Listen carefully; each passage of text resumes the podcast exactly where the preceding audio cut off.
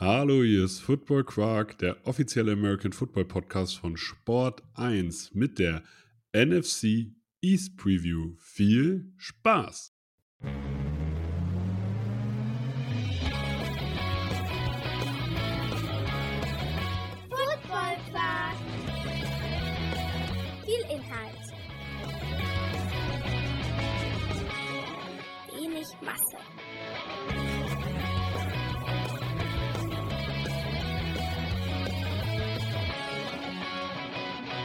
Hallo Philipp.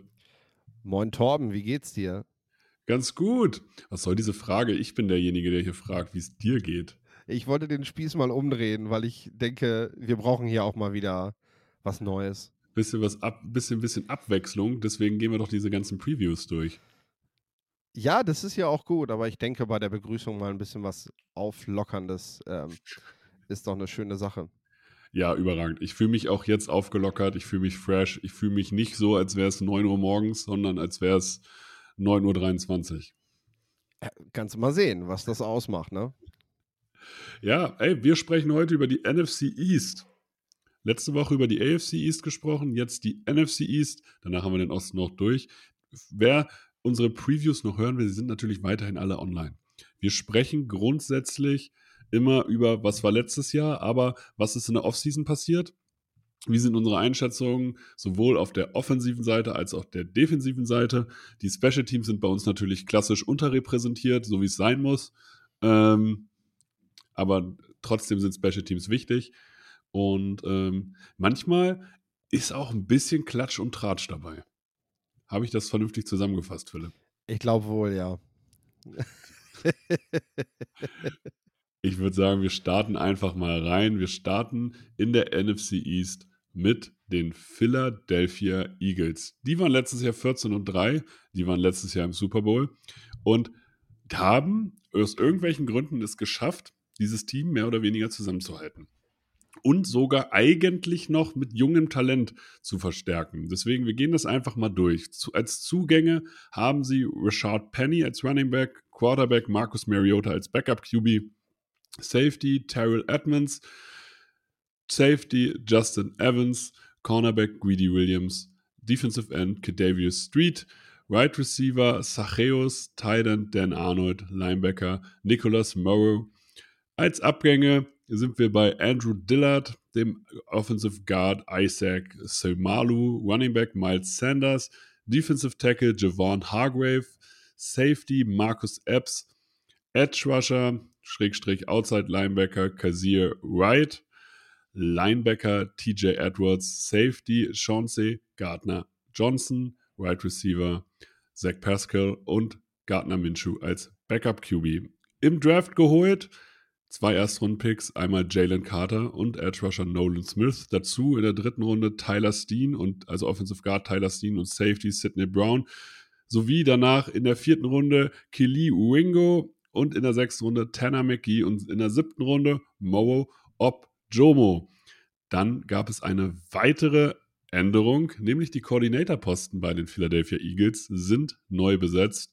Jetzt Offensive Coordinator, früher Quarterbacks Coach Brian Johnson und neuer DC ist Sean Desai, vorher Assistant bei den Seahawks, davor DC bei den Bears. Was sagst du erstmal zu dieser Offseason, bevor wir dann wirklich zur, ähm, bevor wir zur Offense kommen? Ich persönlich, um dir da so ein bisschen Luft zu geben und auch über die Frage nachzudenken, ja, man hat ein bisschen was verloren. Äh, man hat sicherlich Javon Hargrave verloren. Aber wenn ein Team einen Javon Hargrave ersetzen kann, direkt aus eigenen Mitteln oder dann hinterher mit Draftkapital, dann ist es doch, doch für mich die Eagles. Und wenn ich mir sehe, Marcus Mariota ist, glaube ich, der perfekte Backup für Jalen Hurts. Ich habe das Gefühl, Rashad Penny als Backup Running Back gefällt mir eigentlich sehr gut. Greedy Williams gefällt mir als Backup Cornerback halt auch total gut. Na ja, man hat ein paar Leute abgegeben, aber ich hätte gedacht, der Aderlass ist viel, viel höher und viel, viel größer. Aber was sagst du? Ja, der war halt notwendig. Ähm, aufgrund der Regu Regularien, die du halt mit dem Cap Space hast, musstest du halt diesen Kader ja verdünnen.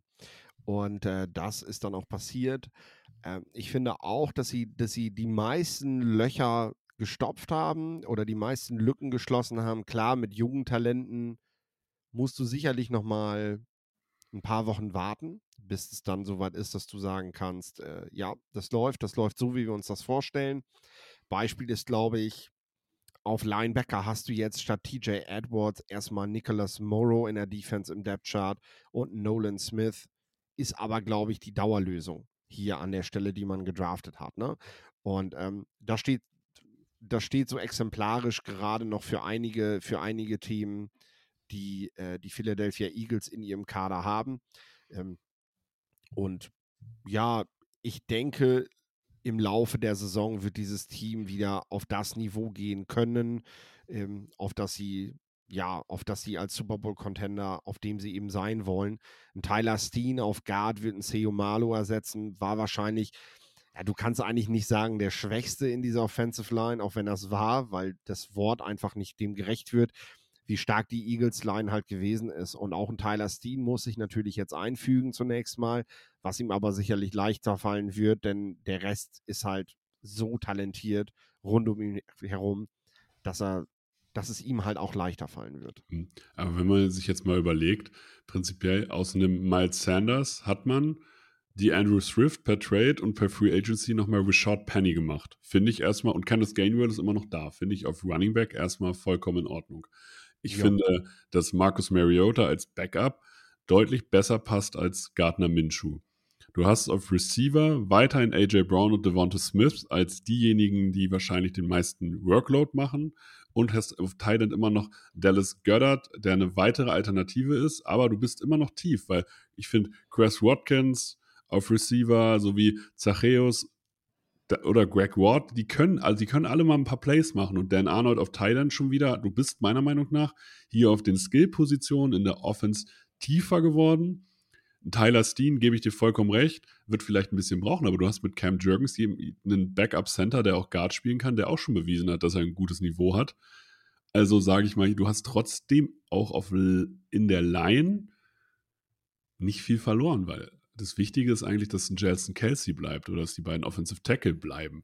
Und den Rest kannst du ersetzen in irgendeiner Form oder leichter ersetzen in dieser Offensive. Und ich sage mal so, ich würde jetzt erstmal sagen, diese Offensive wird weiterhin funktionieren. Also uns auch weiterhin sehr gut funktionieren, so, solange Jalen Hurts der Quarterback ist. Ähm, ich bin eher gespannt, was macht so eine Koordinator-Neubesetzung aus den eigenen Reihen mit ein. Wir haben es bei den Buffalo Bills gesehen. Da war es doch nicht so einfach, auch wenn man den Coach kannte. Jetzt ist es so, man hat den Quarterback-Coach zum Offensive Coordinator gemacht. Brian Johnson ist also schon bekannt. Hat das einen, wird das eher schwierig, was das Playcalling angeht? Sagst du, holt der von Anfang an das volle Potenzial raus oder gibt es da vielleicht einen natürlichen Schritt erstmal zurück? Genau, da liegt das Problem. Ich meine, das sind halt Probleme, das sind Luxusprobleme, die du erfährst, wenn du einfach ein erfolgreiches Franchise hast Howie Roseman hatte halt einfach einen guten Job gemacht, hat gute Coaches geholt, gute Spieler. Und dann bedeutet das eben zwangsläufig, dass du nicht alle Spieler halten kannst und dass du eben auch Trainer verlierst aus deinem Staff, die dann woanders Head Coach werden. Jetzt gibt es gleich zwei in einer Saison und in der Offense ähm, wird Brian Johnson jetzt das Ganze da übernehmen. Äh, wir können momentan nicht sagen, wie gut er das macht. Es gab Teams, die haben damit tatsächlich daneben gegriffen und haben festgestellt, okay, den QB-Coach zu befördern, nur weil er ein gutes, eine, weil er eine gute Sprache mit dem Quarterback führt. Und das kann man, glaube ich, schon so attestieren, wenn man sich anguckt, was Jalen Hurts in den letzten Jahren für eine Entwicklung gemacht hat. Kann er das nicht falsch gemacht haben. Heißt aber eben unterm Strich noch nicht, dass du auch ein guter Playcaller bist. Man darf aber auch nicht vergessen, Nick Sirianni kommt aus der Offense, hat da also auch seinen, seinen Teil zu beizutragen. Ne? Also auf der defensiven Seite ist das sicherlich ein anderes Thema. Auf der offensiven Seite kannst du sowas halt auch zur Chefsache machen. Ähm, es ist, glaube ich, noch nicht mal genau raus, wer da dann letztendlich das Playcalling macht während, während der Saison. Äh, das wird sich halt eben während der Vorbereitung zeigen. Wer, wer kann was ganz gut, wie passt das in der Sprache, die wir als Trainer haben. Das Gute ist, man spricht zumindest schon mal dieselbe Sprache. Das darf man halt auch nicht vergessen. Ähm, Im Football gibt es immer einen gewissen Jargon, der in jedem Team gepflegt wird. Bestimmte Kürzel stehen für bestimmte Anweisungen während eines Trainings, während eines Spiels, was du von Spielern verlangst, ähm, wo sie sein sollen, was eine Defense einem bietet. Das sind halt Codes, ähm, die du nutzt. Und die sind bei jedem Team oder in jedem Coaching-Staff, sagen wir mal, sind die halt anders. Und die haben sich halt auf der offensiven Seite nicht geändert. Also mit Brian Johnson ist halt klar, äh, der hat diese Sprache gelernt und der bringt ja jetzt den Leuten nichts Neues bei. Also der sagt natürlich, gut, ne, das hat sich hier bewährt, das, ist, das sind die Codes, die Jalen Hurts verwendet, äh, die gebe ich ihm natürlich weiter. Das ist ja logisch. Und jetzt ist die Frage, äh, die offensive Seite wirkt für mich relativ safe. In der defensiven Seite hat man jemanden wie Javon Hargrave verloren. Was ich aber persönlich wichtiger finde, ist, dass ein Fletcher Cox nochmal ein Jahr dranhängt oder ein Brandon Graham, weil ich habe das Gefühl, äh, Javon Hargrave, ich will jetzt nicht sagen, dass man so einen Spieler nicht braucht, aber du hast einen Jordan Davis sowieso schon in der Hinterhand gehabt und hast jetzt nochmal mit Jalen Carter jemanden, der die gleiche Position gespielt hat. Das heißt, vielleicht wäre Javon Hargrave auch einfach im Weg gewesen, diesen jungen Spielern in der, auf, in der defensiven Front Spielzeit zu geben. Oder sehe ich das falsch?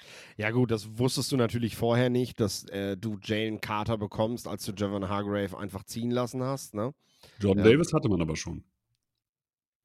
John Davis hatte man, genau. John Davis ist ja aber ein, ein äh, Nose Tackle äh, ja. par excellence. Also der ist natürlich nochmal eine ganze Ecke wuchtiger als ein Jalen Carter und er erfüllt eben dementsprechend auch ganz andere, ganz andere Aufgaben aus in so einem, in so einem, in so einem Team. Ähm, aber darum geht es ja nicht. Du hast auf jeden Fall diese Situation, Javon Hargrave geht, die hast du halt sehr gut gelöst äh, indem du jetzt Jalen Carter geholt hast. Klar, wir kennen alle noch die Geschichte, die sich rund um den Draft rankte. Das darf man auch nicht vergessen. Das muss man auch weiter auf dem Schirm haben. Aber ist nicht dann äh, gerade, sind dann nicht gerade die Eagles ein Spot für Jalen Carter, wo der funktionieren kann, neben gestandenen Veteranen wie Graham und Cox? Ja, also natürlich, ich natürlich, zumal. Genau, also besser vor bei den Eagles, neben Fletcher Cox zu lernen und vielleicht auch einen Jordan Davis nochmal neben sich zu haben, den man auch kennt, ähm, als, sagen wir mal, bei den Houston Texans, wo alle nur Einjahresverträge haben und, über ihr, und ja, um ihr NFL-Überleben kämpfen. Ja, natürlich. Zumal das auch viele Spieler sind, die er ja wieder trifft. Denn ähm, Howie Roseman hat einfach viele Talente vom Back-to-Back -Back National Champion, äh, den Georgia Bulldogs halt gedraftet. Ne? Also, das sind ja, wenn du dir das Depth-Chart durchguckst, eben dann kommen aus dieser Defense der letzten zwei, drei Jahre, die eben der Garant für diese Titel gewesen sind, die die Bulldogs geholt haben, dann reden wir eben von Jalen Carter, wir reden von Jordan Davis, wir reden aber auch eben von Nakobe Dean, Dean, von Nolan Smith, auch von Killy Ringo, dem Cornerback. Ähm, ich will nicht wissen, ob ich sogar noch einen vergessen habe, gerade hier beim drüber schauen. Also äh, man hat bewusst eben dieses, dieses Squad quasi, was so wichtig für den Erfolg gewesen ist und was auch diese, diese Mentalität natürlich mitbringt, diese Winning Culture quasi direkt mit rübernimmt, ähm, weil die haben ja gefühlt kein ein, einziges Spiel verloren. Die haben jeden Gegner mit dieser Defense einfach wegdominiert. Die meisten haben keine zehn Punkte gegen die gemacht. Das ist natürlich eine Haltung, mit der du jetzt in die Liga gehst und du triffst halt ein paar von deinen früheren Buddies, mit denen du halt das geschafft hast. Äh, das wird natürlich eine interessante Preseason, sage ich mal. Ne? Die haben mit Sicherheit Spaß im Trainingslager, sich alle wiederzusehen und ein paar Veterans da erstmal neue Gags beizubringen, äh, ja. Ja, die man so gepflegt hat. Ne? Also das ist alles sehr schlau gemacht, was die Eagles dort haben. Und wie gesagt, ich bleibe auch dabei, es wird sich gemessen auch daran, welche Probleme andere Teams in dieser Offseason haben, äh, was sie alles für Baustellen füllen müssen und, und lösen müssen, äh, ist das einfach in Philly alles, das sind Luxusprobleme, die erfolgreiche Franchises haben und erfolgreiche Franchises und dafür ist das Jalen Carter-Thema eigentlich das beste Beispiel. Die lösen solche Probleme. Äh, und zwar sehr schnell. Und deswegen musst du mit Philly wieder rechnen. Ähm, du musst Philly ganz vorne dabei haben. Wie gesagt, du, du, du lebst, glaube ich, damit, dass es in der Absprache am Anfang noch ein paar Probleme gibt. Sean Desai ist jetzt in meiner auch nicht der Defensive Coordinator, den ich jetzt so richtig hype, weil ich ihn bei den Bears gesehen habe 2021 und sagen muss, das war definitiv ein Downgrade gegenüber Vic Fangio. Aber, das muss man halt auch sagen, naja gut, wenn du Vic Fangio vorher als Defensive Coordinator hattest, musst du auch erwarten, dass du einen Downgrade kriegst.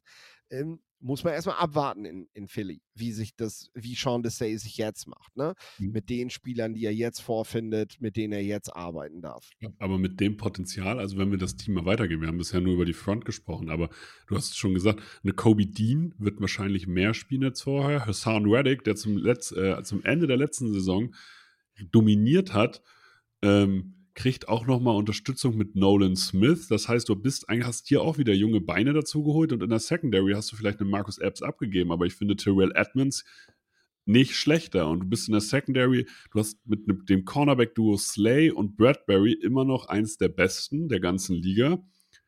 Und du hast eine Tiefe. Du hast Greedy Williams, den ich immer noch gut finde. Als, du hast Maddox, du hast aber mit Ringo auch schon wieder ein junges Talent. Und ja, wie gesagt, dass man einen Edmonds dazugekriegt hat, finde ich eher noch gut. Also, ich, sa ich sage mal so, ja, diese Defense, es gibt vielleicht Abstimmungsprobleme am Anfang. Sicherlich wird es auch so äh, das Thema Hierarchie wird auch spannend sein. Wann wird so ein junger Spieler mal ein bisschen aufmüpfig oder sonst wie? Aber wenn ich jetzt mir einen, ja, einen Rekord überlegen müsste, wenn sie das let letzte Jahr sind sie 14-3 gegangen, also bei mir gehen die, holen die wieder 13 Siege. Du sagst wieder 13 Siege. Ähm, also wir haben über einen, einen Punkt haben wir noch nicht gesprochen und deshalb gebe ich ihnen auch einen Sieg weniger, weil ich gerade nicht sehe, wie sie das kompensiert kriegen. Sechs Interceptions, 67 Total Tackles, Chauncey Gardner-Johnson. Da sehe ich gerade auf Nickel, Safety, sehe ich gerade keinen adäquaten Ersatz, der das auch nicht in der Mannschaftsleistung einfach so füllen wird. Ne? Klar, Chauncey Gardner-Johnson ist ein, ist ein Starspieler in einer Rolle, die, die jetzt vermeintlich nicht die wichtigste ist, aber seine Zahlen zeigen ja auch, zumindest für die letztjährige Defense der Eagles, war es eine wichtige Rolle. Ähm, das ist zum Beispiel ein Punkt, den Sean Desai lösen muss. Sean Desai hat jetzt diesen, diesen, diesen besonderen Spieler auf der Position nicht und muss jetzt halt andere, andere Rollen halt in diesem Team so den Fokus rücken und das zu wichtigen, wichtigen Stellen machen. Ähm, denn denn äh, Philly kann nicht erwarten, dass, ähm, dass Nickelbacks wie, wie Avonte Maddox, äh, dass, die, dass die das jetzt einfach füllen werden. Ähm, deswegen gebe ich ihnen 12 statt 13 Siege. Ähm, aber es bleibt halt stabil. Playoff-Contender, Super Bowl-Contender und Marmon 6-4, Howie Roseman ist dann auch so einer, ähm, der zieht zur Halbserie zur Not auch nochmal einen Nickelback aus dem Hut, wenn er merkt, äh, das ist jetzt wirklich die Schwachstelle der Defense. Dann holt man sich per Trade halt jemanden, weil solche Leute, die dort Talent haben, die kriegst du halt auch immer von Teams, die nicht gut performen, weil das ist so das, was du am ehesten dann auch mal vernachlässigen kannst, weil du sagst, ey, sowas finden wir wieder. Und deswegen denke ich, äh, kann Philly da sogar noch nachbessern, wenn sie merken, hey, wir haben Jalen Carter im Draft bekommen an neun, aber einen guten Nickelback haben wir am Ende eben nicht mehr rausgeholt. Es sei denn, man sieht zum Beispiel Killy Ringo da. Das ist natürlich auch eine Option. Äh, vielleicht kann er da überraschen. Ja, die sich aber da auch erst im Laufe der Saison erstmal beweisen muss. Also man kann ja jetzt nicht davon sagen, Killy Ringo ist so ready, dass der Day One startet und äh, ich mache mir darüber keinen Kopf. Nee, das ist richtig. Aber wir haben natürlich mit James Bradbury und Darius Slay eigentlich zwei Starting Corners. Wir ja. haben mit Killy Ringo einen Corner, der auch Safety und Nickel gespielt hat. Das weiß ich sicher. Ähm, der viele seiner Vorderleute kennt. Also vielleicht ist das der Plan. Auch da sind wir dann wieder an dem Punkt, vorsichtig aufbauen. Würde den ersten Wochen noch ein bisschen haken, ähm, aber dann ist Philly dabei. Also ich glaube, das ist das Fazit zum Schluss. Philly mit, wir, wir rechnen wieder mit Philly. Kommen wir zu den Washington Commanders. Die sind letztes Jahr 8, 8 und 1 gegangen. Wenn ich ehrlich bin, hatte ich gar nicht auf dem Schirm, dass die tatsächlich eine ausgeglichene Bilanz hatten. Ähm, man hat ein bisschen was gemacht, aber vom Gefühl her auch nicht wirklich viel. Das heißt, ich weiß auch immer noch nicht, wie ich dieses Team zu greifen habe, weil ich sage, 8, 8 und 1 ist ein bisschen overperformed, auch wenn ich einzelne Talente richtig, richtig gut finde. Aber wir sprechen, wir sprechen gleich drüber. Man hat sie jetzt Zugang geholt. Andrew Riley, den Offensive Guard, Nick Gates, einen weiteren Guard, Trenton Scott, QB, Jacoby Preset, Defensive End, Efe Obada, Defensive End, Abdullah Anderson und Linebacker Cody Barnton. Abgegeben hat man Hero, Taylor, Heineke, Linebacker Cole Holcomb, Wes Schweitzer als Guard, Wes Martin als Guard, Cameron Densler als Cornerback und Bobby McCain als Cornerback sowie Cam Sims als Right Receiver. Im Draft geholt hat man, überraschend finde ich, Emmanuel Forbes geholt an 16 aber dann weiteren Corner geholt mit Jatavius Martin, den Center, Ricky Stromberg in Runde 3, in Runde 4 Offensive Guard Braden Daniels, in Runde 5 Edge Rusher KJ Henry, in Runde 6 Running Back Chris Rodriguez und als Siebtrunden-Pick Andrew Jones Jr. Eine weitere Neuverpflichtung ist wahrscheinlich der namhafteste in dem, in dem Ranking und der erfolgreichste mit Eric Bianemi als Offensive Coordinator. Der war vorher bei den Chiefs, hat mit Patrick Mahomes gearbeitet. Ähm, ist das die größte Verpflichtung äh, und erwartest du durch diesen, äh, durch diesen Coordinator-Wechsel schon einen Upgrade für die Offense? So können wir, glaube ich, anfangen. Ja, genau. Wir wollen ja einen kurzen Rückblick auf die letzte Saison auch wagen, was dann eben begründet, warum man Bianemi geholt hat. Ähm, das Ding ist, Washington hatte im letzten Jahr eine nicht gelöste Quarterback-Frage. Äh, das kann man, glaube ich, sehr klar sagen. Dadurch hat die Offense nie wirklich einen Rhythmus finden können, den, ja. den sie brauchte. Und der Fokus eines von Ron Rivera geführten Teams ist halt immer defense-lastig. Und wenn man sich jetzt die Off-Season-Moves ansieht, dann sieht man, dass sich das gerade ändert. Also die wichtigste Veränderung der Washington Commanders ist erstmal, Dan Snyder ist nicht mehr Owner. Es ist Stimmt, gestern ja. endlich entschieden worden. Vielleicht hört man mein Klatschen. Ähm, was Besseres konnte diesem Team nie passieren. Äh, und der gesamten Liga. Solche Leute braucht dieser Sport nicht. Äh, wir haben oft genug was da, dazu gesagt. Hört einfach in irgendwelche Folgen rein, wo wir über Dan Snyder reden. Äh, passt schon.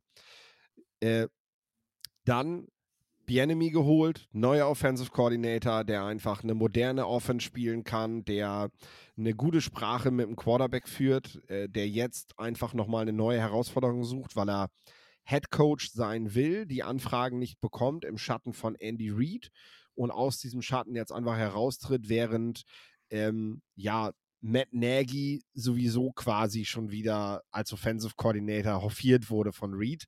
Ähm, also man hat das so ein bisschen so aussehen lassen, als in Bienemy einfach die neue Herausforderung sucht, aber ich glaube, ein Stück weit äh, drohte, drohte es auch, dass er degradiert wird bei den Chiefs oder dass man sich irgendwas einfallen lassen muss, ähm, wie, man, wie man ihn nicht degradiert, Matt Nagy aber trotzdem auf sein Level hebt. So. Äh, ja, das haben sie galant gelöst.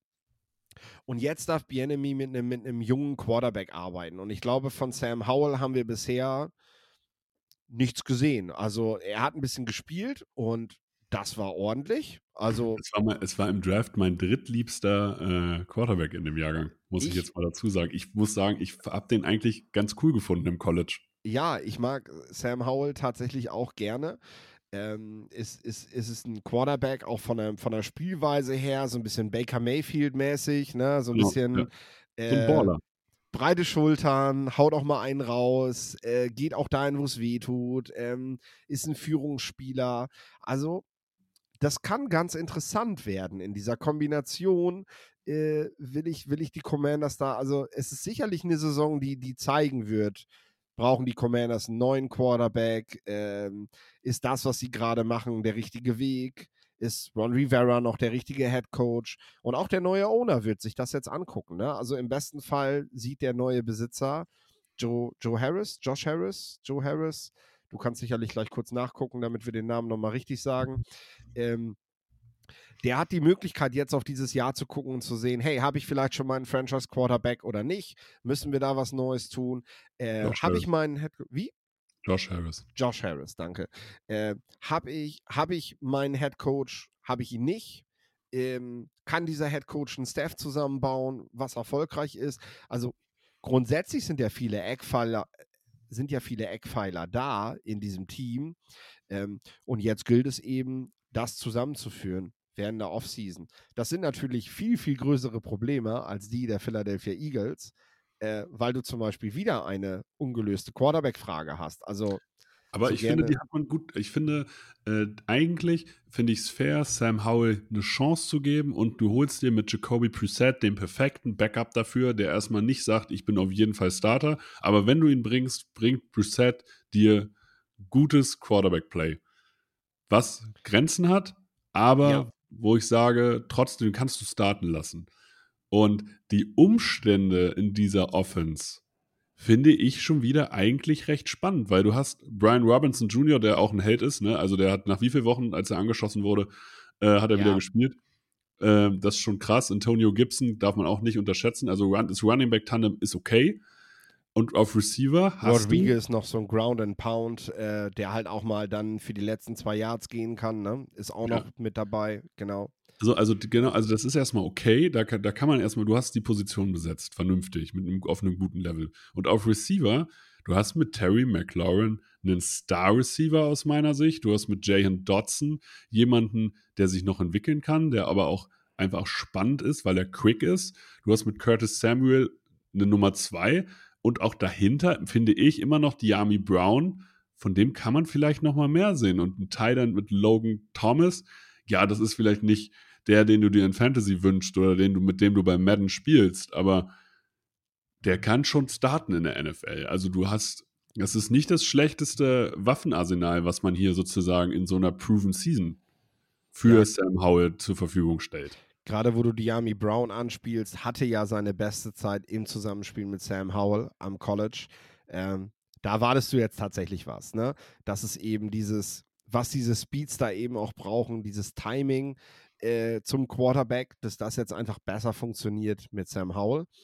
Ähm, die Offensive Line ist definitiv besser geworden. Mit Wiley und Gates hast du zwei neue Starter dazugeholt. Ricky Stromberg und Braden Daniels nochmal zwei Rookies mit in diesem Mix. Also du wirst eine, ähm, du wirst ein Trainingcamp haben, in dem du sehr viel Wettbewerb haben wirst einfach. Ne?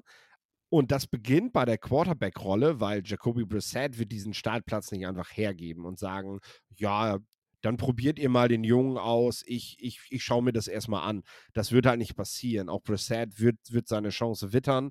Und klar ist so dieses, ja, wenn du zwei Quarterbacks hast, hast du eigentlich keinen. Ne? Das äh, trifft halt dann auch wieder zu, wenn es wirklich ein Battle gibt zwischen den beiden. Und es entscheidet sich erst zur Saison, dass man am Ende mit dem Rookie geht, weil er einfach, ähm, weil er einfach eine größere Perspektive bietet, aber halt Ja. nicht wirklich besser ist. Dann ist es nicht gut für Washington. So. Klar, aber Äh, Preset ist auf jeden Fall keiner, der dir Probleme macht. Nein, auf keinen Fall. Der geht natürlich auch in die zweite Reihe. Und dann hast du eben, wie du schon sagst, mit Diami Brown einen aufstrebenden Spieler. Du hast ganz viele Wide Receiver gedraftet und als undrafted Free Agents mit in diesen Kader reingeholt. Also das ist eine, eine ganze Latte. Ähm, dann hast du äh, Braden Daniels, der, der eben so Swing Tackle Guard spielen kann, der, der, äh, der sicherlich auch Chris Paul mal ein bisschen Druck macht. Ähm, Charles Leno vielleicht weniger. Ähm, Nick Gates und Ricky Stromberg, beide Möglichkeiten auf Center. Sam Cosmi dürfte gesetzt sein. Ähm, klar, Titan ist so gut, aber das, das haben viele Teams, ne? Das, dass der Titan-Spot jetzt mit Logan Thomas ist, ja, Ist okay. das ist ordentlich, ne? Genau. So, aber das haben eben auch viele Teams und wir reden jetzt auch gerade nicht davon, dass die Washington Commanders ähm, ja jetzt in diesem Jahr direkt direkt um, um äh, Playoff Super Bowl Möglichkeiten spielen sollen, sondern halt eine Perspektive für, für sich finden und eine Perspektive finden bedeutet eben auch äh, ja, wenn wir dann gleich den Blick auf die Defense nehmen, haben wir eigentlich eine vergleichbare Situation, wenn es darum geht, eine Perspektive für diese Mannschaft zu finden. Ähm, ja, das ist, denke ich, die spannende, die Ab- spannende ab- Story der Ich, Commanders. mu ich muss aber sagen, dass ich beispielsweise an die Defense seit Jahren einfach hohe Erwartungen habe, weil wenn du diese Defense-Line anguckst, dann ist, da muss da aber irgendwas gehen. Dann muss da, wenn du Young, Payne, Allen und Thread in der Defense-Line hast, dann muss da irgendwas passieren. Und du hast jetzt, du hast einen äh, First Rounder mit Emmanuel Forbes auf Cornerback, du hast Kendall Fuller. Ich bin großer Cameron Curl-Fan, muss ich sagen, auf Safety. Und also du hast eine Secondary, die okay ist, die gut ist. Du hast, du hast eine potenziell dominante Defense-Line und du hast Linebacker, wo ich sage, Ja, so viel, so viel müssen die in dem System auch ehrlich gesagt gar nicht machen. So. Und ich meine, Jamin Davis ist auf jeden Fall, ähm, der war ja auch First-Round-Pick. Das hat er Genau. vielleicht nicht erfüllt. Vielleicht hat man ihn ein bisschen zu früh gedraftet. Das, das war mein Gerade Held auch- damals. Ich wollte, dass Ja. der Defensive, äh, ich wollte, ich habe damals getippt, das weiß ich noch, dass der Defense Rookie of the Year wird. Das war meine Hoffnung. Es hat nicht funktioniert, aber ich finde, er ist kein schlechter Linebacker. Ja. Ich mag auch ganz gerne, wir haben ja gerade bei Philly haben wir über den, den Nickelback-Spot gesprochen. Jatavis Martin ist so einer, der, der im Draft so ein bisschen so un unter dem Radar flog. Viele haben, haben immer über Sidney Brown von den Fighting, äh, Fighting, Fighting Illini gesprochen. Und wenn man sich dann Tape der Secondary angesehen hat, dann blitzte immer wieder Jatavis Martin mit, mit so Highlight-Plays auf, ne? Wo du da so, ey, warum redet über den eigentlich niemand? Der ist richtig cool und das finde ich tatsächlich sehr spannend in dieser Defense. Äh, Jatavis Martin hier zu sehen, ich denke, der wird viele Spielanteile kriegen in, einem, in einer Division, in der du eben auch häufig mit Nickel-Defense spielen wirst äh, und dann eben mit dieser brachialen Viermann-Front. Aber auch hier haben wir letztendlich eben die Perspektive. Was ist denn jetzt mit Chase Young? Er hat den langfristigen Vertrag nicht bekommen. Er kann ihn natürlich noch bekommen. Ich weiß nicht an, an dieser Stelle, wie, wie verprellt man dort miteinander bereits ist oder ob Chase Young einfach akzeptiert, wie die Situation gerade ist, weil er, weil er vielleicht auch nichts anderes erwarten kann. Ne? Also vielleicht kriegt man diesen Deal ja noch hin ähm, nach dieser Saison. Jetzt darf man dann ja nicht mehr verhandeln, die Deadline ist abgelaufen. Ja. Aber vielleicht kriegt man das für die Free Agency noch hin, ihn dann doch zu halten, weil er jetzt in diesem Jahr dann wirklich, ja, mal richtig, richtig gut spielt. Äh, Darren Payne haben sie bereits den Vertrag verlängert. Jonathan Allen auch. Der, äh, genau, der wird auf jeden Fall weiterhin Dreh, Dreh- und Angelpunkt sein. Ähm, ja, die Commanders Defense hat aber tatsächlich nicht so abgeliefert in den letzten Jahren. Genau, aber das Ähm, Potenzial ist ja da, weil Das ich, wir Potenzial reden, ist total da. Ja. wenn, äh, Montez Sweat, über den reden wir schon gar nicht. Der würde bei, Ja. äh, überall anders eigentlich zumindest eine Anerkennung kriegen. Und ich finde auch, ein Fidarian Mathis hat auf jeden Fall Potenzial für mehr im Endeffekt. Und das ist halt am Ende der Punkt, wenn ich jetzt als neuer Owner die Commanders führe und mir angucke, was da passiert und sicherlich auch einfach als, als neue Kraft in dieser Liga neue Wege gehen möchte und ich mir dann dieses Gespann aus Ron Rivera und Jack Del Rio ansehe, was einfach das mit diesem Talent zusammenspielt, dann ist das tatsächlich ein sehr kritischer Punkt für die beiden, äh, ob Ja. die nächstes Jahr dann noch diesen diesen Weg der Zukunft, den die Commanders gehen müssen, meiner Meinung nach, ob die beiden die richtigen Charaktere dafür sind. Ich meine, wir können nicht in einer in einer AFC East Folge darüber diskutieren, ob Bill Belichick noch für die moderne NFL geschaffen ist. Ron Rivera längst nicht mehr. Also das ist tatsächlich gerade gerade weit davon weg von dem, was die Commanders brauchen. Man hatte andere Baustellen und das hat er sehr gut gelöst, weil Rivera einfach ein sehr guter Cheftrainer war mit allen Dingen, die einfach auch menschlich in so einem Kader passieren müssen. Ähm, das hat er alles sehr gut gelöst, weil da waren ja jetzt einige Klippen, gerade durch, durch Dan Snyder auch, äh, Ja. die da waren. Das hat er wunderbar gemacht. Aber jetzt geht es eben auch darum, aus diesen Klippen rauszufahren und, und das Boot Richtung Zukunft zu bewegen. Und da muss ich ehrlich sagen, den Beweis ist mir Ri- Rivera bisher schuldig geblieben. Joe Tepper hat als ähm, neuer Owner der Panthers damals entschieden, Rivera ist nicht der Mann, mit dem ich diesen Weg in die Zukunft gehen möchte. Äh, jetzt könnte Rivera praktisch dasselbe nochmal blühen. Besitzerwechsel und im Anschluss daran äh, kann er sich einen neuen Job suchen oder ja, beendet vielleicht dann auch einfach seine Karriere. Jetzt zum, Ab zum Abschluss für die Commanders, bevor wir die Records austauschen. Was sagst du, David Bader? Hat er eine Chance, in diese tiefe Defense-Line-Rotation zu kommen? Puh, ja, es ist echt, es ist echt Mist, dass er ausgerechnet in so einem starken Team ist. Ähm, vielleicht Irgendwas- sehen wir ihn mal. Vielleicht Ja, sehen wir ihn mal. Irgendwas müssen sie ihn ja an ihm finden, weil Ja. sonst haben sie ihm keinen Vertrag gegeben. Nee, das ist es. Also, vielleicht sehen wir ihn ja, aber äh, ja, diese Starter sind einfach zu überragend. Also, das ist für Bader äh, nicht das Team, in dem er, in dem er viele Snaps sehen kann, es sei denn, es passiert etwas Unvorge Unvorhergesehenes. Mhm. Jetzt natürlich, wie ist dein Rekord? Wie, wie, schätzt du die Washington Commanders ein? Sie also waren das letzte Mal 8, 8 und 1. Ich persönlich, ich gebe ihnen ein, weil ich keine Unentschieden tippe, wieder sieben Siege in dem Fall, weil ich, ich finde Sam Howell gut.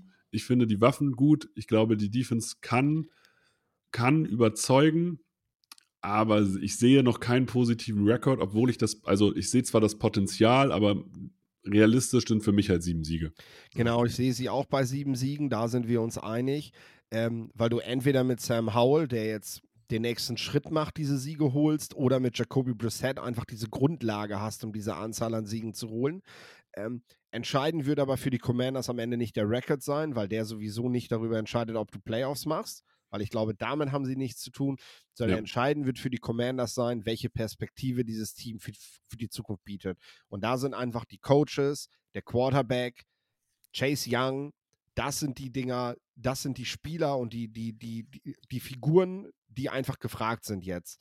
Ähm, die, die darüber, darüber Aufschluss geben, ob, ob sieben Siege zu viel sind um dieses Team halt äh, so in so ein Rebuild zu führen, ne? weil du dann ja eher hoffst, dir den jungen Quarterback direkt irgendwie an in den Top 3 zu holen. Ähm, oder ob sieben Siege genau das für dich aussagen, ja gut, und nächstes Jahr können wir mit diesem Kader, wenn er reift und vielleicht mit einem moderneren Coach, weil ich erwarte momentan nicht, dass Rivera diesen, diesen Hebel noch umlegt in seiner Karriere. Ja, das, also das, äh, das, merkt man, Philipp, das merkt man, dass ja, du ja. den abbilden willst. Du, der kann gerne als äh, Defense-Berater, kann er gerne zu den Bears kommen. Das wollte er eh schon immer machen. Äh, und äh, dann, ähm, ja, dann kann das für Washington aber eine gute Perspektive sein. Ich würde sagen, wir kommen zu den New York Giants. Die waren letztes Jahr eine der Überraschungen, finde ich, äh, auf jeden Fall unter Brain Dable mit 9, 7 und 1. Haben dann in der Offseason einen Big Move gemacht, nämlich Darren Waller geholt. Und das ist relativ günstig. Das hat, man hat also eine Receiving-Option geholt. Man hat sich mit einem Linebacker geholt, mit Bobby Okereke, einen Defense-Liner mit Raheem Nunes Roach, mit einem Right Receiver mit Jeff Smith, einen weiteren Right Receiver in dem Fall mit Paris Campbell und mit Jameson Crowder, die für mich die gleiche Position spielen, mit Sean Robinson, einen Defensive End, mit Kobe McCain, einen Cornerback, einen weiteren Cornerback, mit Mary Ajuvari und einen Center Backup mit JC Hassenauer. Verloren hat man Guard Nick Gates, Safety Julian Love, Center John Valenciano, Wide Receiver Richie James, Defensive Tackle Nick Williams und Defensive End Henry Mondeau. Im Draft, finde ich, hat man einen richtig guten Job gemacht, jedenfalls auf jeden Fall in den ersten drei Runden mit Deontay Banks auf Corner, den Center John Michael Schmitz, der meiner Meinung nach direkt starten wird, und den Right Receiver Jalen Hyatt in Runde drei fand ich nämlich gut. Den Running Back hat man zusätzlich geholt mit Eric Gray, Cornerback Trey Hawkins, den dritten und Defensive Tackle Jordan Riley sowie Safety Javarius Owens. Wichtig zu sagen ist, Shaquan Barkley war fit hat aber keinen langfristigen Vertrag gekriegt. Den hat Daniel Jones bekommen. Was sagst du erstmal zu dieser Offseason, bevor wir Offensive Defense nach, äh, sozusagen besprechen? Ja, die war gut. Du hast äh, einige Schwachstellen ausgemacht, vor allem auf defensiver Seite, äh, wo, wo einfach auch ein Umbruch dran war. Und äh, da hast du auf jeden Fall dir neue Starter geholt und dir gleichzeitig ein paar Rookies geholt, ähm, um die du, um die du jetzt zukünftig aufbauen kannst. Vielleicht noch nicht die Menge, die du dir da wünschst, ne? Aber in einem Jahr machst du sowas halt auch nicht. Aber ich glaube schon, dass die Giants unterm Strich zumindest eine Offseason hatten, in der du sagen musst, sind sie besser geworden. Genau, also so sehe ich das auch. Und wenn wir uns diese Offense angucken, zuerst, äh, bevor ich in die Vorbereitung gegangen bin, habe ich gedacht, naja, Giants, was, was ist da eigentlich passiert? Aber wenn, wir sagen jetzt einfach mal, Daniel Jones ist dein Starter und der ist sicherlich kein Elite Quarterback, aber als Runner auf jeden Fall schon mal gefährlich. Und die Umstände, in denen er jetzt ist, du hast dein, du hast dein Offensive Tackle Duo mit Andrew Thomas und Evan Neal. Ich finde, John Michael Smith wird wahrscheinlich direkt starten und die Guards Bredesen und Glowinski sind erstmal okay. Das heißt, ich glaube, du wirst alleine durch John Michael Schmitz und der weiteren Erfahrung von Thomas und Neal eine bessere O-Line stellen. Und du hast letztes Jahr gesehen, die haben, mit was sind die auch in Receivern aufgelaufen? Das war teilweise ein Witz und äh, Hodgins weiterhin bringen, Wendale Robinson vielleicht weiterentwickeln. Du hast mit Slayton jemanden, der sehr stark war letztes Jahr. Paris Campbell hatte letztes Jahr auch mal eine fitte Saison, aber du hast einen, einen eigentlich den Nummer 1 Passcatcher in Darren Waller gefunden. Und dadurch haben, müssen ja auch die anderen wieder bessere, eigentlich für sie bessere Rollen einnehmen. Ne? Weil Hod Hodgins vielleicht keine Eins ist, so wie Slayton auch nicht. Aber Waller wäre das. Und wenn, wenn du Waller als Eins siehst, dann funktionieren die Receiver wieder so für sich. Und ich finde, einen Jalen Hyatt, der ja im Draft gefallen ist, glaube ich, im Vergleich zur öffentlichen Wahrnehmung, kann dir aber trotzdem was bringen hier in dieser, in dieser Offense. Wenn man auch noch bedenkt, du hast mit Jaquan Barkley ein echtes, einer der wenigen Workhorses auf Running Back in der gesamten Liga. Also die Offense gefällt mir, muss ich ehrlich gesagt echt so sagen, obwohl ich nicht davon überzeugt bin, dass Daniel Jones wirklich seinen Vertrag erfüllt. Ja, du hast in der Offense, klar, du hast natürlich mit Brian Dable und Mike Kafka hast du ein Gespann für die Offense auf, auf Seite des Coaching-Staffs, was sicherlich wieder versuchen wir, das Maximum aus diesem Kader herauszuholen.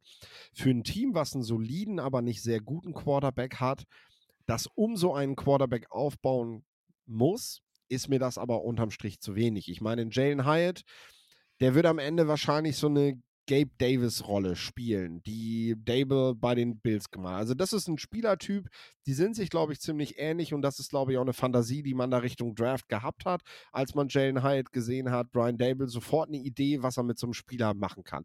Und das ist natürlich eine Rolle in einer Offense. Aber wer hat denn jetzt die Star-Rolle in dieser Offense? Darren Waller. Darren Waller, ja. Äh, wie, inwiefern kann er, kann er das ausfüllen, was diese Offense letztendlich von ihm braucht? Denn die Saquon Barkley-Geschichte ist noch nicht ausgestanden. Also, das glaube ich, kann man schon sagen. Ähm, es wird über Streik diskutiert, es wird darüber diskutiert, ob man vielleicht einfach, äh, also es gibt Veteran Running Backs, die mittlerweile im Ruhestand sind, die ihm dazu raten, äh, sich einfach krank zu melden, damit er weiter sein Geld kriegt, weil ein getagter Spieler kriegt ja bei einem Holdout keine Kohle. Ja. Ähm, wenn er aber halt einmal verletzt ist, ist er verletzt. Und ähm, also solche Optionen werden da mittlerweile in Betracht gezogen. Das ist eine Scharade, die kann den Giants sehr wehtun in der Vorbereitung. Ähm, denn das ist eine Unruhe, die so ein Team, das ja, das einfach noch nicht so fest im Sattel sitzt, halt überhaupt nicht gebrauchen kann. Äh, zumal der Mediamarkt rund um New York, über den ich schon oft gesprochen habe, dort auch erbarmungslos ist. Also, hast, hast du gerade Mediamarkt gesagt oder Medienmarkt? Ich glaube, ich habe Mediamarkt gesagt. Finde äh, ich, find ich eine richtig schöne Formulierung. Ja, ich weiß auch nicht, womit ich das jetzt gleichsetzen könnte. Gibt es da irgendwie eine Marke? Wüsste ich gar nicht. Keine Ahnung, ist auch äh, egal. Ich wollte nee. einfach nur einfach an dieser Stelle keine Werbung. Es gibt auch Na. Saturn, was dasselbe ist, übrigens. So. genau. Äh, auf jeden Fall ähm, werden die erbarmungslos mit dieser Situation umgehen. Und das sind halt Töne, die brauchst du gerade in der Vorbereitung nicht. Die werden aber wahrscheinlich kommen, weil Saquon Barkley momentan kein klares Statement dazu abgibt, dass er dieses Jahr spielen wird. Ähm, und Darren Waller, wenn man sich das halt anguckt, klar, es gab den Coachingwechsel bei den Raiders und dementsprechend halt, äh, ja, ist der Einfluss halt gemindert worden. Dann gab es Verletzungen, ne? Aber du musst eben klipp und klar sagen, in den letzten beiden Jahren nicht annähernd, nicht annähernd auf dem Level, auf dem er vorher gewesen ist. Äh, und abgesehen von den beiden Jahren, in denen er so gut gespielt hat, äh, gab es da vorher eben auch natürlich auch mental bei ihm viele Probleme, ähm, in denen er eben auch nicht so performt hat. Also sich jetzt am Ende darauf zu verlassen, dass das jetzt deine Schlüsselfigur ist, das ist mutig. Ähm, mir fehlt so ein bisschen so dieser Stefan Dick-Spieler, den Brian Dable dann nach kürzester Zeit in Buffalo hatte, der seinem Quarterback geholfen hat. Ähm, den sehe ich in Darren Waller nicht. Und den sehe ich momentan auch nicht im Giants-Kader. Das stört mich. Und ich glaube, an der Stelle wird die Offense nicht wieder über so eine reine Teamleistung einfach das hinkriegen, was man letztes Jahr geschafft hat. Aber ist es, wenn wir dann jetzt äh, auf die Defense gehen, muss die Offense das denn schaffen? Weil wenn ich mir jetzt die Defense angucke, dann kann ich mir vorstellen, dass diese Defense richtig, richtig gut ist. Die Defensive Line mit einem Sean Robinson, der neben Dexter Lawrence und Leonard Williams spielt, gefällt mir. Ich gehe mal, wir nennen es mal Linebacker-Position, ich sage äh, die, die Edge-Rusher-Position mit Thibodeau und Ojulari. Gefällt mir und erwarte ich sogar noch einen Step nach vorne, weil einfach mehr Erfahrung. Okereke neben Darian Beavers, Darian Beavers damals einer meiner Lieblingsspieler im Draft, gefällt mir.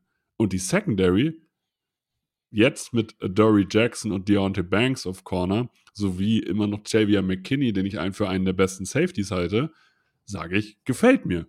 Diese Defense kann, glaube ich, ich würde sogar sagen, dass sie überraschen kann, mit diesem Personal meine, ist vielleicht eine Top 6 Defense. Sage ich jetzt einfach mal so. Und damit, wenn ich eine Top 6 Defense habe, brauche ich gar nicht mehr diese Offense, die, äh, die mich sozusagen darüber rettet, sondern die müssen halt nur eine gewisse Anzahl an Punkten machen. Jetzt, äh, Philipp schlägt jetzt natürlich Hände über den Kopf, aber dass ich so positiv über diese Defense wahrscheinlich rede. Aber ja, doch, das darfst du. Ich meine, Don Martindale ist jetzt nicht bekannt dafür, ein sehr kreativer Defensive Coach zu sein, aber er ist ein sehr erfolgreicher Defensive Coach. Und hat richtig gutes für sein, für sein System. Hat ist er sehr gute Spieler. Gold wert. Ja, so. natürlich, hat er sehr gute Spieler. Und äh, das ist etwas, was nicht zu verachten ist. Das ist, das ist das Fund, was du brauchst. Ich hätte mir halt einfach für die Offense mehr gewünscht. Ja. Ähm, weil das letztendlich auch das ist, womit du, womit du mithältst in dieser Division und auch im Kampf darum. Ja, jetzt hat man seinen ersten Playoff-Sieg gehabt. Was ist jetzt der, der nächste Schritt, ne? Und ähm, so eine Defense ist auf jeden Fall die Grundlage dafür, dass du wieder um sowas mitspielst, dass du wieder mitreden kannst, dass du vielleicht auch wieder einen Erfolg in den Playoffs gegen das passende Team holst. Denn machen wir uns nichts vor, die Vikings waren dann letztes Jahr eben auch ein dankbarer Gegner dafür.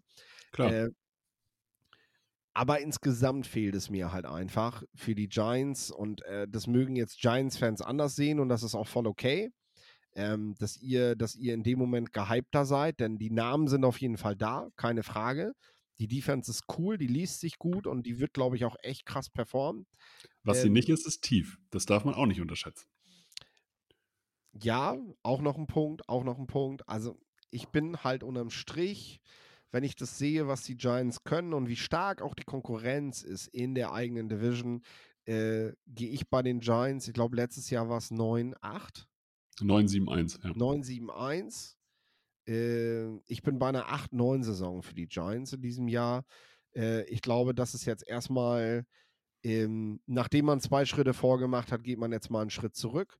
Denn es gibt offensichtliche Baustellen, die müssen angegangen werden in diesem Team, um es erfolgreich zu machen.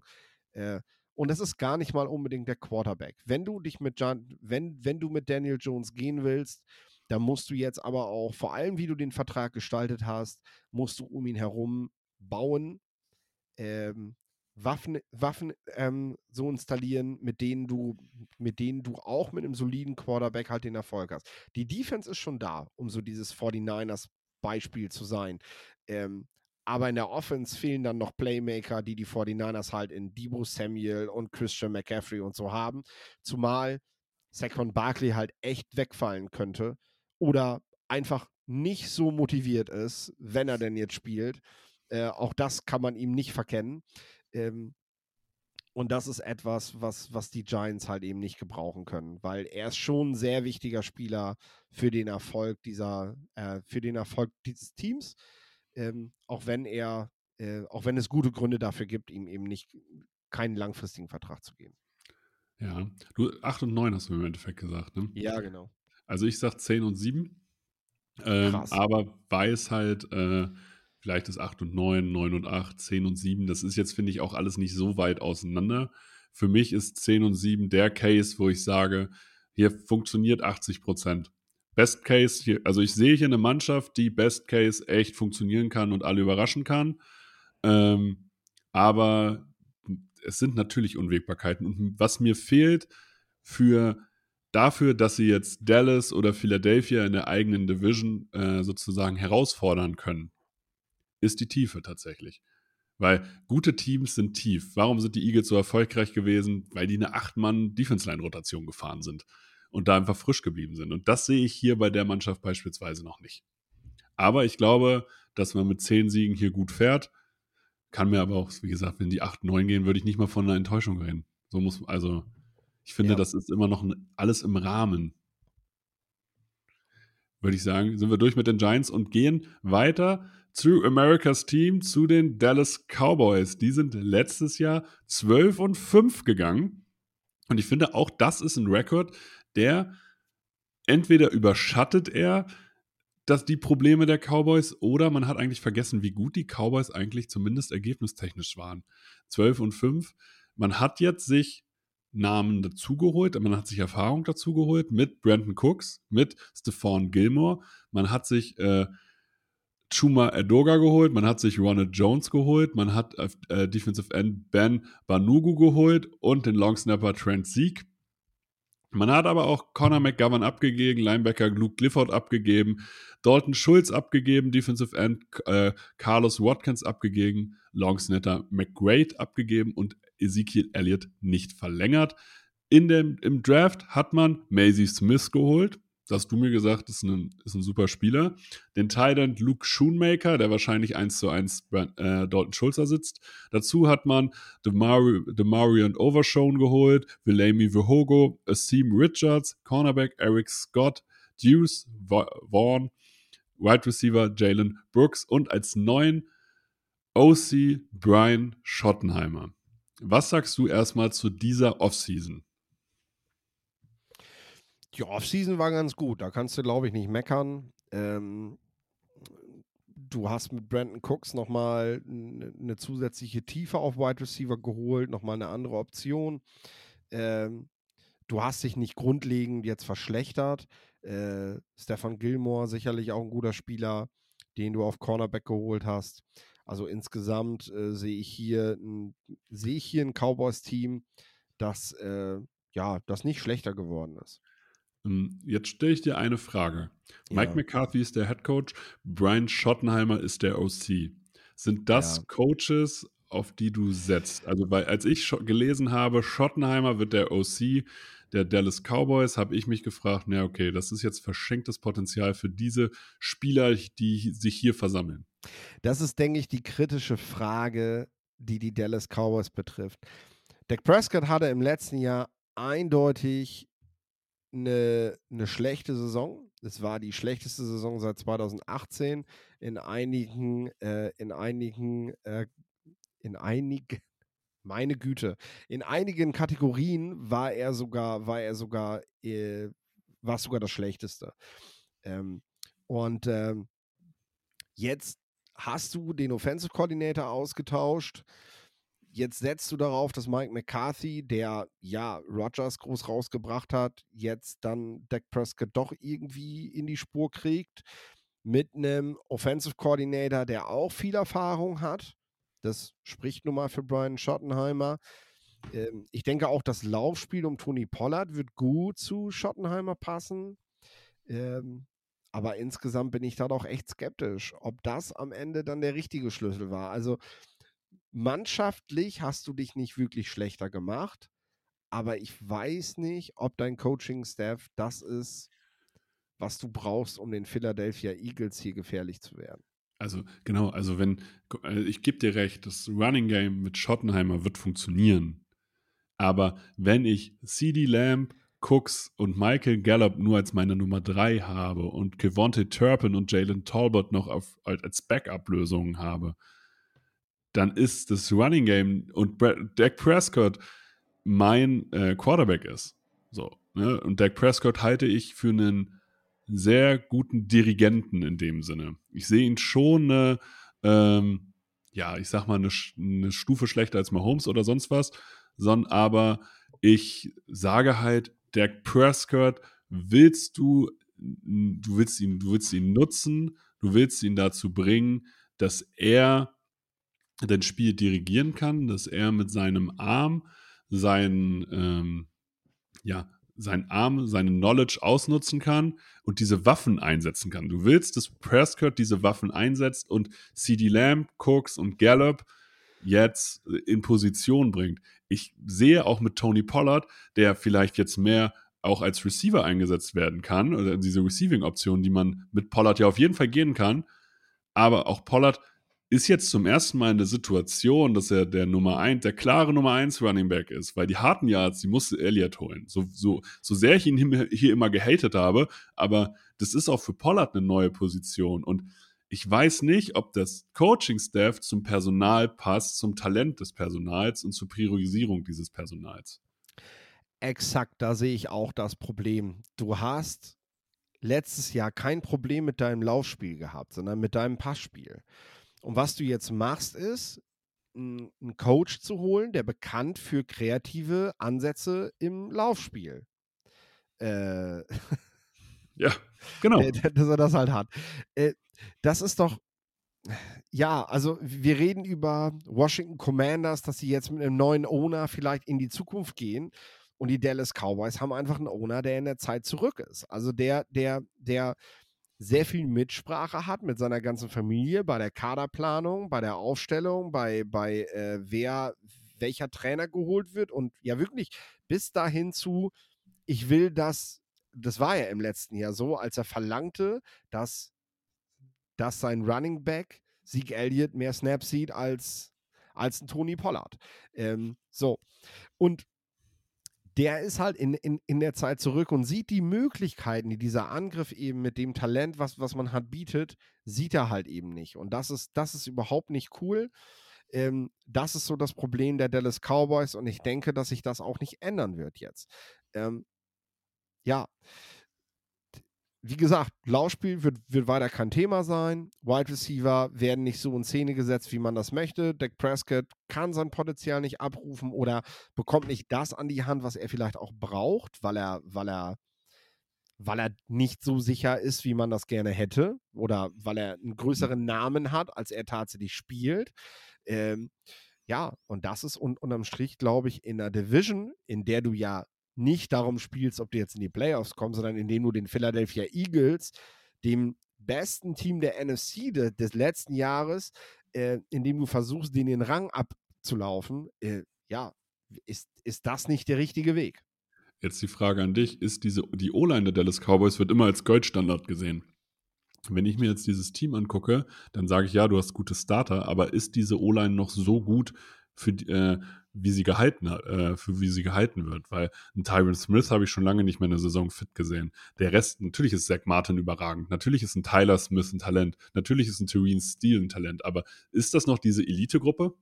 Ja, äh, also die ist schon noch da, wenn die komplett spielt und gerade auch gerade auch ein Tyler Smith, der jetzt auch gerade erst erst ähm, in sein zweites Jahr geht, ähm, äh, da geht schon einiges mit. Jetzt kommt natürlich das nächste Thema dazu. Wir haben über Saquon Barkleys möglichen Holdout geredet. Zach Martin äh, kommt nicht zum Trainingcamp.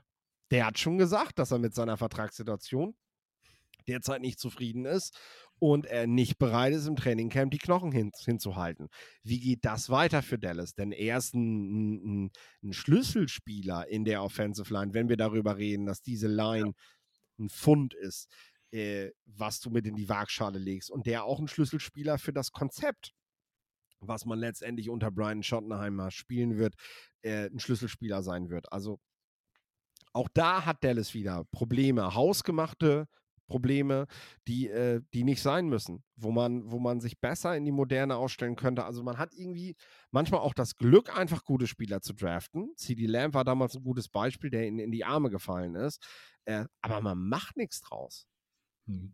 Woraus man, glaube ich, viel macht, ist aus der Defense, weil da sehe ich tatsächlich nicht so viele Probleme. Es ist halt weiterhin so eine Turnover-Defense, aber wenn du in der, äh, wenn du DeMarcus Lawrence im Team hast, Micah Parsons im Team hast, Stefan Gilmore und Trevon Dix im Team hast, dann sage ich erstmal, dann hast du eine gute Defense. Das ist ein gutes Rückgrat für eine Defense. Das Cornerback-Duo gefällt mir. Der Pass-Rush wird mit den beiden funktionieren. Maisie Smith sicherlich eine Verstärkung Interior.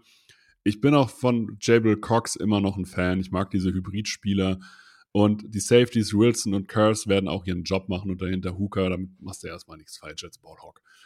Ähm, ich glaube, und vor allem mit dem System, was sie spielen, dass sie halt sagen, okay, wir gehen auf den Turnover, wir gehen auf, die, wir gehen auf negative Plays, also entweder Tackle for Loss oder Interception.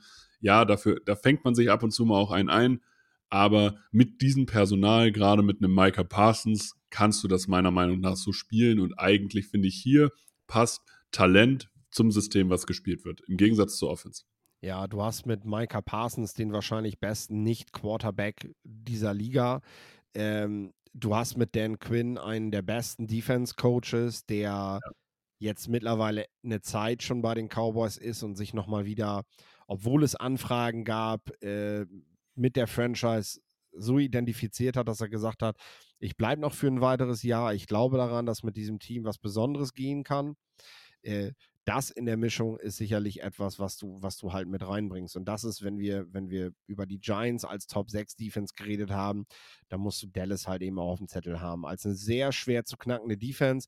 Das sind jetzt ja. keine guten Nachrichten für die Washington Commanders, die eben eigentlich sechsmal gegen starke Defense spielen müssen, eventuell mit einem sehr jungen Quarterback.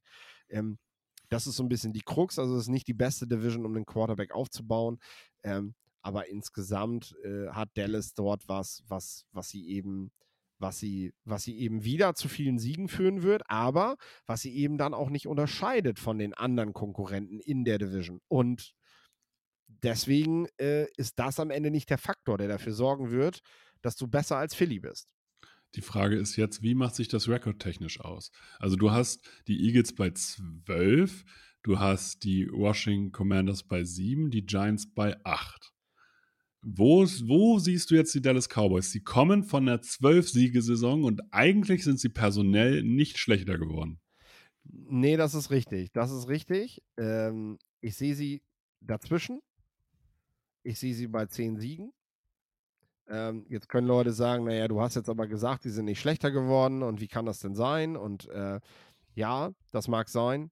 Aber du spielst in diesem Jahr eben auch gegen die AFC West. Ähm, du spielst in diesem Jahr gegen die NFC West. Das sind A, viele Reisewege und B, ähm, sind es, äh, ja, sind es verdammt harte Matches, die du zu bestreiten hast. Und äh, dementsprechend bekommen alle Teams in der Division ein, wenn nicht zwei Siege weniger als letztes Jahr zugeschrieben, weil es für sie nicht so leicht wird, auf denselben Rekord zu kommen wie im letzten Jahr. Und äh, die Cowboys, ja, kommen auf zehn Siege.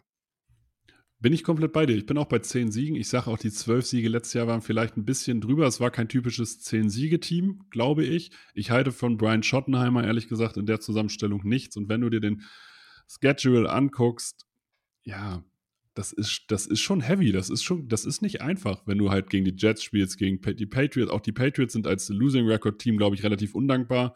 Die Chargers, San Francisco, dann spielst du halt zweimal gegen Philly, zweimal gegen die Giants. Das ist alles. Und auch gegen Miami oder die Detroit Lions hast du nicht sofort gewonnen. Also du spielst gegen wenige Teams, sagen wir mal gegen die, ich sag mal gegen die LA Rams oder gegen die Carolina Panthers in dem Fall.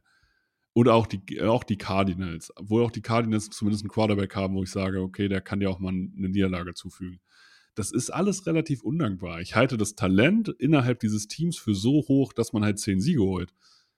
Aber es kann halt sein, sozusagen, dass man ein bisschen enttäuscht wird von der Saison, obwohl man nicht schlechter ist als im Vorjahr. Ja, ich würde so weit gehen, dass die Dallas Cowboys äh, den Kader haben, um äh, in der NFC um ein Super Bowl-Ticket zu spielen. Ja, aber ich glaube, sie haben die Coaches nicht. Genau. Deswegen, ich würde sagen, das sind auch die Abschlussworte hierfür. Dallas Cowboys, die Dallas Cowboys haben einen Kader, aber nicht den Coaching Tree für den Super Bowl. In diesem Sinne, es war mir ein Blumenpflücken. Wenn euch diese Folgen gefallen, schickt sie an alle Menschen, die Fans von diesen Teams sind oder Fans der NFL sind. Wenn euch, wenn, wenn euch unsere Meinung nicht gefällt, dann schreibt uns das gerne. Wenn sie euch gefällt, dann natürlich auch. Vielen Dank für eure Zeit, vielen Dank für deine Zeit. Das letzte Wort hast wie immer du, Philipp. Macht's gut.